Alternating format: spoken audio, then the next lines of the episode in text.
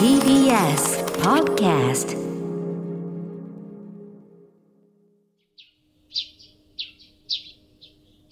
桂宮治。これが宮治でございます。おはようございます。落語家の桂宮治です。桂宮治、これが宮治でございます。本日も始まります。ということで、えー、謎の男、ケイさんおはようございます。おはようございます。本当にまたね、先週に引き続きというか毎週ね、男だけのもっさい空間でございます、本当に。あの、スタッフさんと協議いたしまして、女性スタッフさんなり、出演者なりを入れようかという話ですけど、えっと、5秒で却下されましたので、これからもこの体制で我々は頑張っていきたいなと思うんですけど、前回の収録が終わって、この TBS さんね、赤坂にあります、まあ、テレビ局と同じね、えーあれですよ、えー放送センター。で下に降りて、その時、この番組のプロデューサーさんと二人で降りてって、歩いてたら、そのロビーのところで、前から、すごく僕に似た人が来るんですよ。なんかシルエットが。あれ？つって、パッて見たら、鶴瓶師匠だったんですよ。鶴瓶師匠じゃない？つって。これ、これ、TBS さんって、駐車場って地下にあるんですか？これ地下にあるんですよね。普通、あの、めちゃくちゃ売れてる人って、地下から入るんですよね。あの、普通の人に会わないようにね。だって普通のさ、あの、1階ってさ、一般の人ってわけじゃないけど、なんか誰でもいられるような空間ですもんね。あのフフロア、あの下のね、受付みたいなところのね、奥に入るまでは。あんなとこ、なんかわけわかんない奥の方から、正面玄関じゃない、なんか通用口みたいな方から来てましたよね。なんかマネージャーさんもすごいお世話になってるんですけど、どうとかテケテケテケテケ。え、なんでこんな、え、そっくりさんかなと思って。こんなとこか、ね、僕はほらまださ、そんな、一般の人と変わんないから、普通に一人でね、電車とかで来て、普通の正面玄関入ってきて、来るけど、鶴瓶師匠こんなとこから来るんだと。で、しかも俺、前日に、あの、家族に乾杯を、高橋真麻さんがゲストの会をずっと見てて、で、なんか、ずっと僕、これ出たいなと思って、鶴瓶師匠にまた久々に会いたいなって、僕の広めもね、大初日も含めて、あと、有楽町ミールホールの大きい会も、ゲストで来ていただいて、何度も工場に上がってもらったら、本当お世話になってるから、で、真打ちね、こう、まあ、特別な形で一人での単独真打ち決まった時も、あと、商店メンバーになって発表された時も、井の一番に電話くれたのが、鶴瓶師匠なんですよ。すぐ電話くれんの、あの人。もう世界最高の人たらしですよ、もう。だって、嫌いになれないもん。すごいなと思って。で、電話出た。あ、お宮治おめでとうなと、もういつも。本当に。あの、その鶴瓶師匠がもう前から来て。うわ鶴瓶師匠だと思って。おはようございますつって。もうみんなすっごい人いるのに、全然何も考えずにテンション上がっちゃって、おー、鶴瓶師匠とか言って、おー、宮治。でもあの人も気にしないから、あの人も。おー、宮治じゃないかつって喋って。お久しぶり、もう会いたいと思ってたんです、久々に。つって、どうや、お前、人生変わったろ？なあ、いろんな人にも会えて楽しいやろ。つって、はい、楽しいです。つって、いや、そやな。つって。で、A スタジオも見てるんです。つった、たまたまその鶴瓶師匠横にいた女性の方が、A スタジオのプロデューサーやねん。つって、若い女性の方だったんです。あ、そうですか、宮治と申します。今度出してください。つったら、はい、みたいな。なんか、全然相手にされなかった。相手にされないなと思って。いや、でも、その、家族に乾杯出してくださいよ、とか冗談の話してて。それでも前、全然そんな商店メンバーになる前、まあ、二つ目の頃にね、鎌倉の落語会があって終わった後、関係者の人と鎌倉で飲んでて、で、次の日僕大阪で落語会だったんですよ。大阪ちっちゃいね、独演会だった。で、なんか、ピッて、なんか酔っ払ってて、パッて見たら、鶴瓶師匠なんですよ。でええと思って、すぐそのもう飲ん飲飲んでるスナックから出て、その主催者と、おはようございますつって、ああ、宮治かつって、そそあ、宮治です。あ明日大阪で落語会あるやろつって、あ、あります。ちょっとあれ、出してくれへんかなつって。え、明日ですよ。ちょっと、稽古したい話やんねん。つって。いやいやいやいや、もうもちろんです。わかりました。じゃあ、あの、もうじゃあシークレットで、じゃあ、つって切って。で、当日、本当にあの鶴瓶師匠、すごいあの、100人ちょっとしかいないようなところに鶴瓶師匠来て、で、お客様もちろん伝えてないし、鶴瓶師匠上がってったらもう悲鳴みたいになるんですよ。キャーつって。で一番前の人はね、本当にまたそれ偽物そっくりさんだと思ってたみたいですけど、いや、本物です、本物です。で、それも来るときは、その昼間、家族に乾杯のロケがあったみたいで、で、どっか、えー島をね、船で点々と渡り歩いて、本当にあれもう行き当たりばったりというか、ね、あの、鶴瓶師匠の感覚と、その人との出会いで、どこに行くかを決めるから、そのね、最初のスタート地には決まってるけど、どんな人に会えるか、みたいな。で、こうやって言ってたけど、まあ、とあるね、こう、島をこう、点々と、あっちの島行こう、こっちの島行こう、みたいなことやってたらしいんですけど、その、とある県の、その、スタート地点の方に戻ってしまうと、飛行機でなんだかんだ行かなきゃいけないから、僕の夜の会のゲストには間に合わない。でもこうやって点々としてって、えー、岡山かどっかに、の方のなんかにこうついて、新幹線乗ると、新大阪までは行くと落語会に間に合うっつって、だから、その日に限って、もうあの、行き当たりばったりではなく、船の先頭に立って、あっち行こういや、次はあっちや次はあっちやって、どんどん岡山に向かってったんや、俺は。そ、そこまでして、わざわざ来てくれたんですね。ありがとうございます。そうそう、でも本当久々に鶴瓶師匠会いたいなと思ってたら、下で会いてるして、ほんとね、めちゃくちゃお世話になってて、去年なんですけど、鶴瓶師匠ってあの、毎月、そのご自分の師匠のね、諸閣師匠のご自宅を改装して、1階が、そのなんかあの、50人くらい入れるのかな ?50 人入れない。ちょっとまあ人数はあれなんですけど、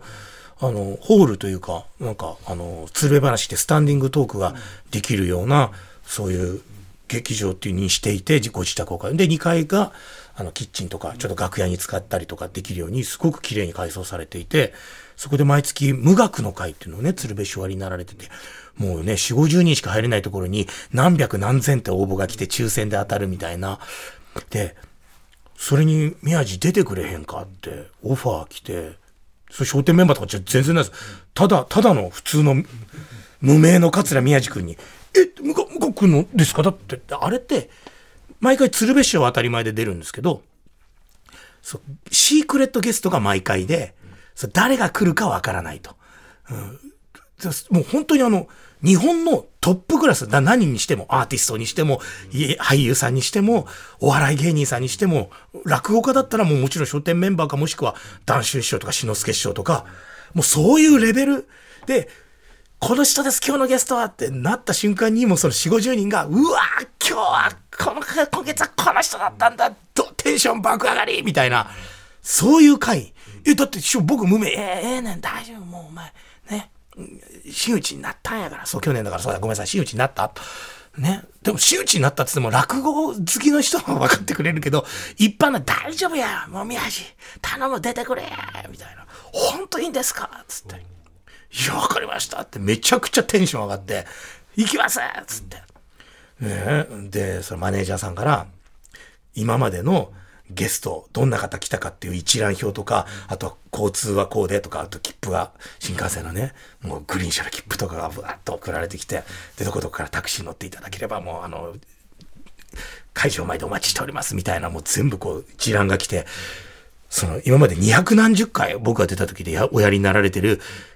ゲストの一覧をブワって見た瞬間、手が震えるんですよ。だって無名な人なんかもういないんですよ。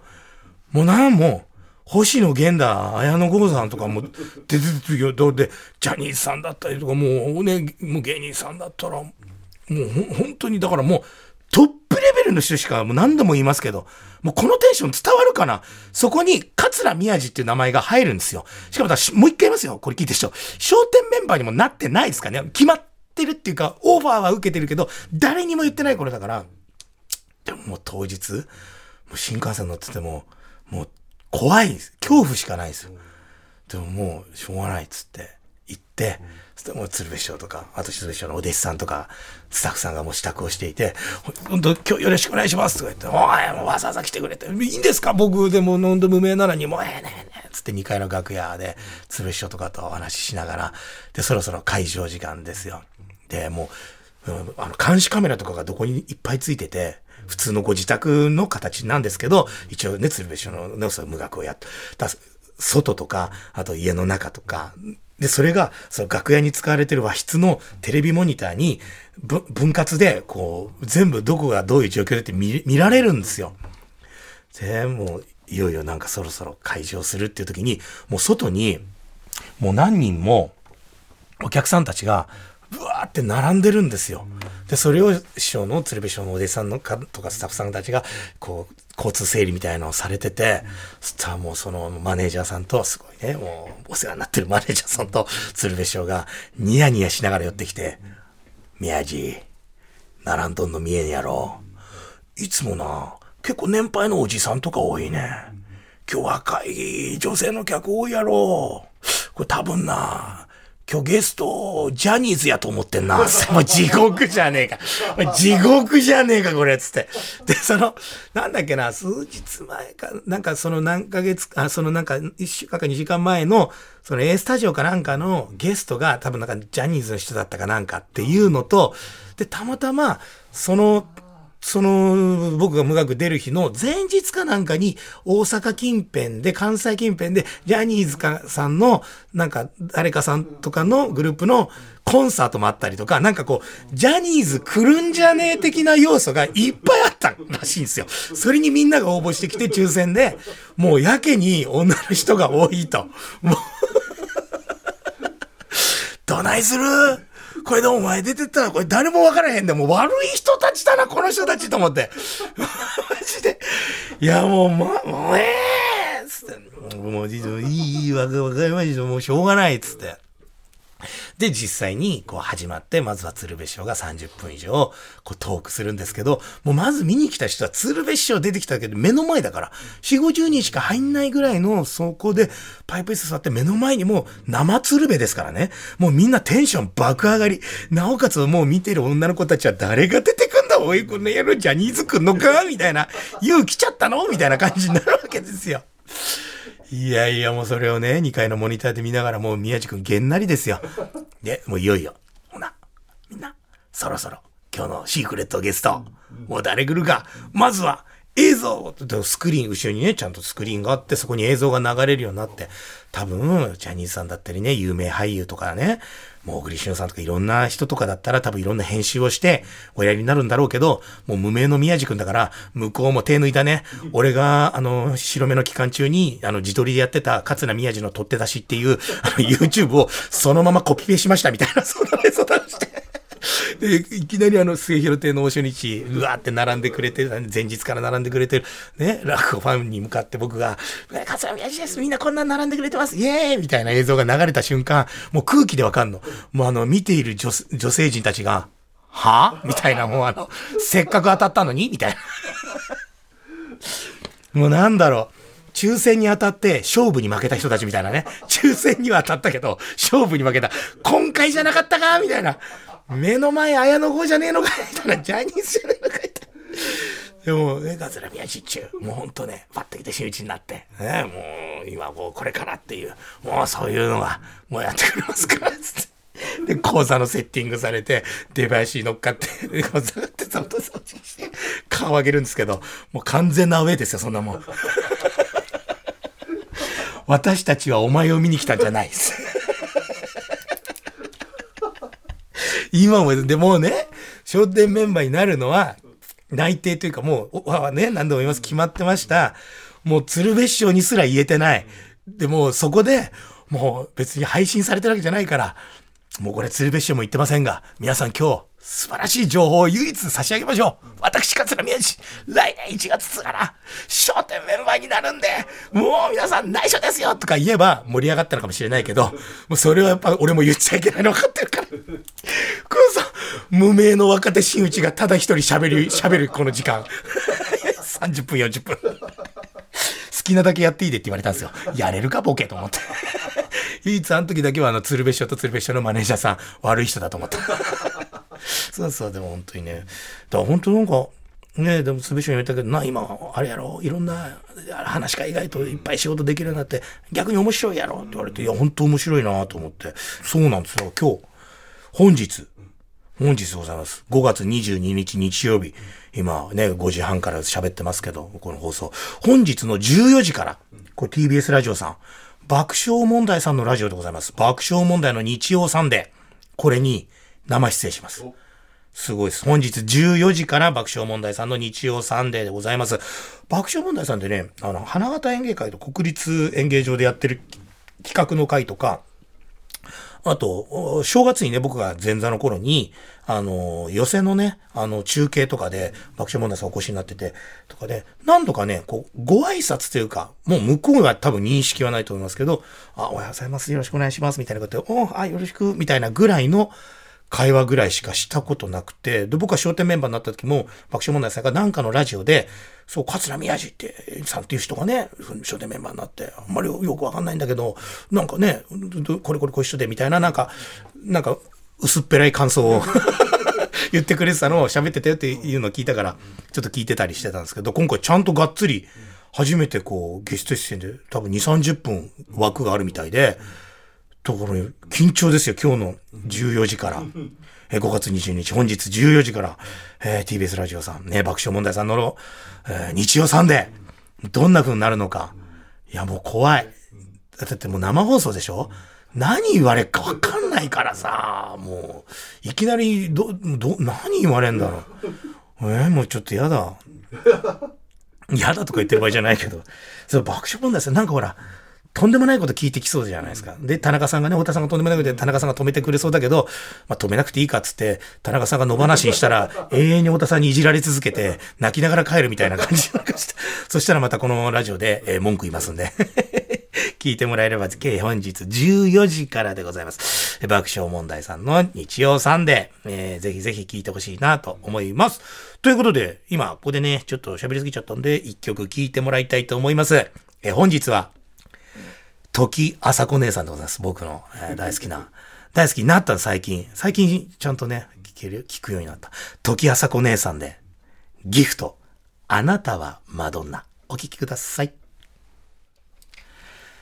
はい。時あさこ姉さんで、ギフト。あなたはマドンナでございました。いい曲なんですよ。これがまあもう、もう10年以上前の曲なんですけど、で僕ほら、化粧品関係ずっとやってたから、この曲ってね、あの、資生堂さんのエリクシール・シュペリエル、うん、っ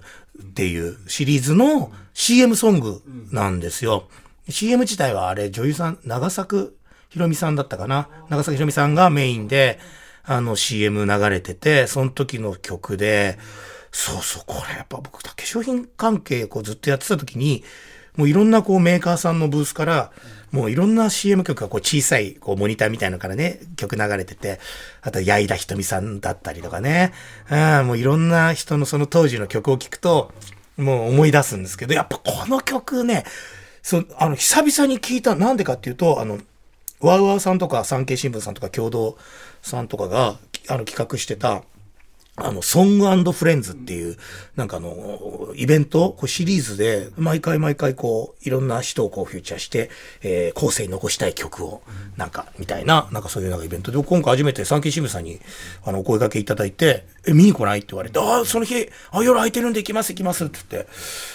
えー、行ったんですけど、その時に、いろんな方が出たんですよ。えー、坂井優さんとか木村カエラさん。あと、僕がもう根本的にもう昔からずっと大好きなジュジュ姉さ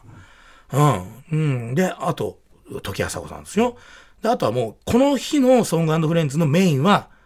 あの、スカイさんつってね。あの、新しい新人バンドなんです。でも、出てる人たちがもうレジェンドすぎて、鈴木茂さん、小原玲さん、林達夫さん、あと松任谷正隆さ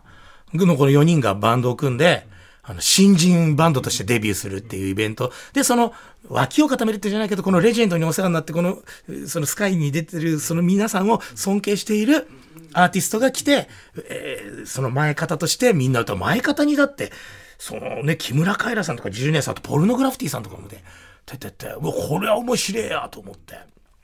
で、行ったんですけど、もう一番最初トップバッターが時朝子姉さんで、時ちゃんがこうギフトを歌い始めた瞬間に、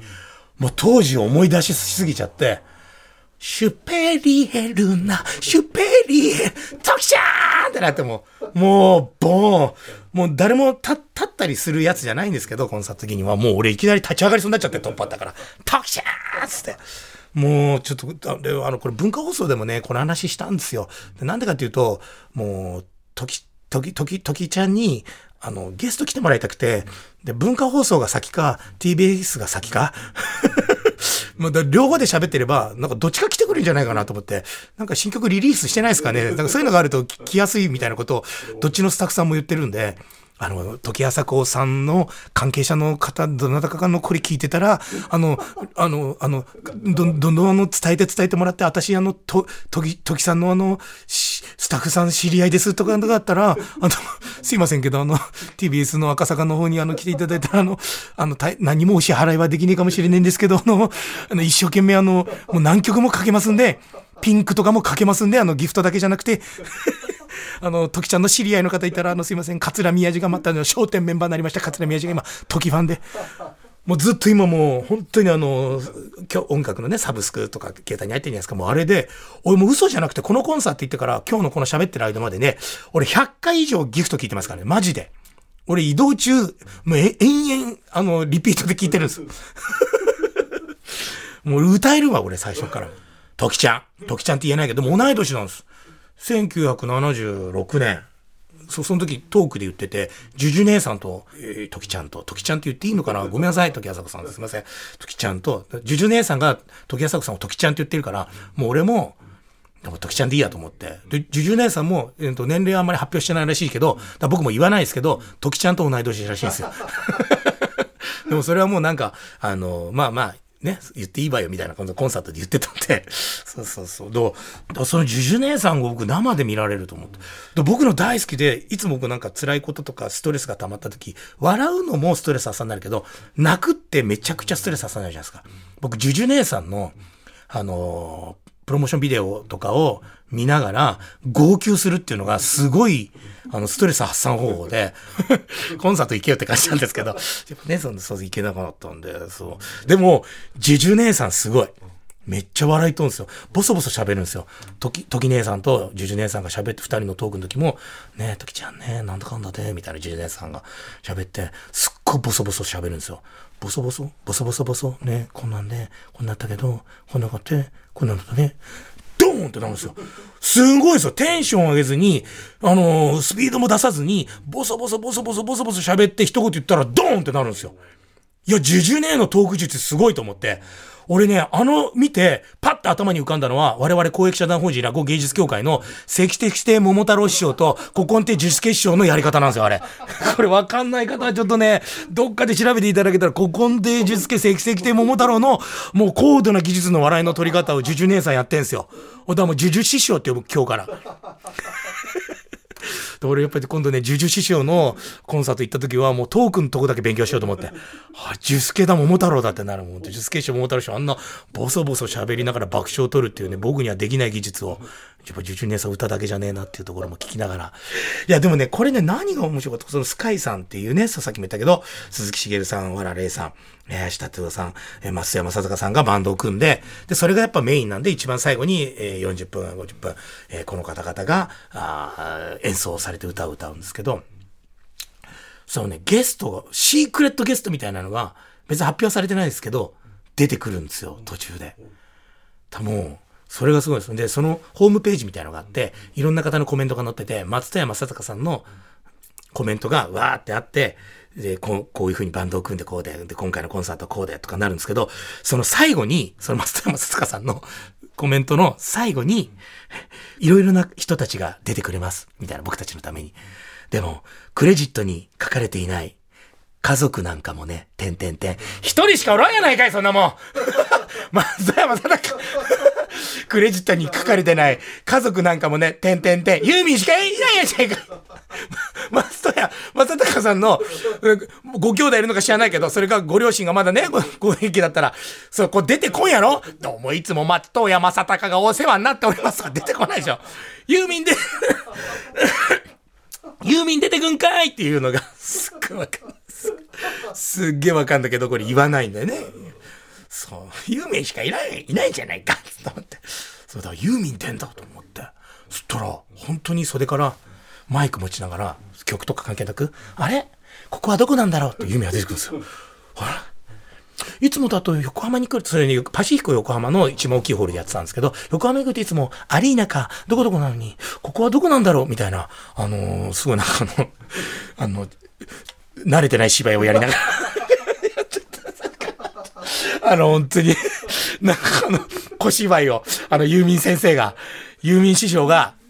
小芝居やりながら、そうすると、いいんだよ、いいんだよ、合ってんだよ、ユーミンみたいな。あ、なんでここにいんの？みたいな、そういう掛け合いを。もういいから歌ってください、ユーミンさん。頼むから。中央フリーって言ってください、ユーミンさん。でもね、ユーミさん一曲自分で歌うことはなかったな。なんか、ジュジュさんと掛け合いをしたりとか、ジュジュさんがほら、ユーミンさんをカバーして、松山ささんがプロデューサーかなんかね、おやりになられて CD を出しされてる、すごいリスペクトされてるから、だからそれでその、掛け合いと。でもそれはそれでまたね、面白かったんですよ。マジで。めちゃくちゃ面白くてね。まあ最終的には、時姉さんにね、時ちゃんにこのラジオ番組来てもらいたいなと。えー、もう、時あさこさんの、あのー、関係者に言います。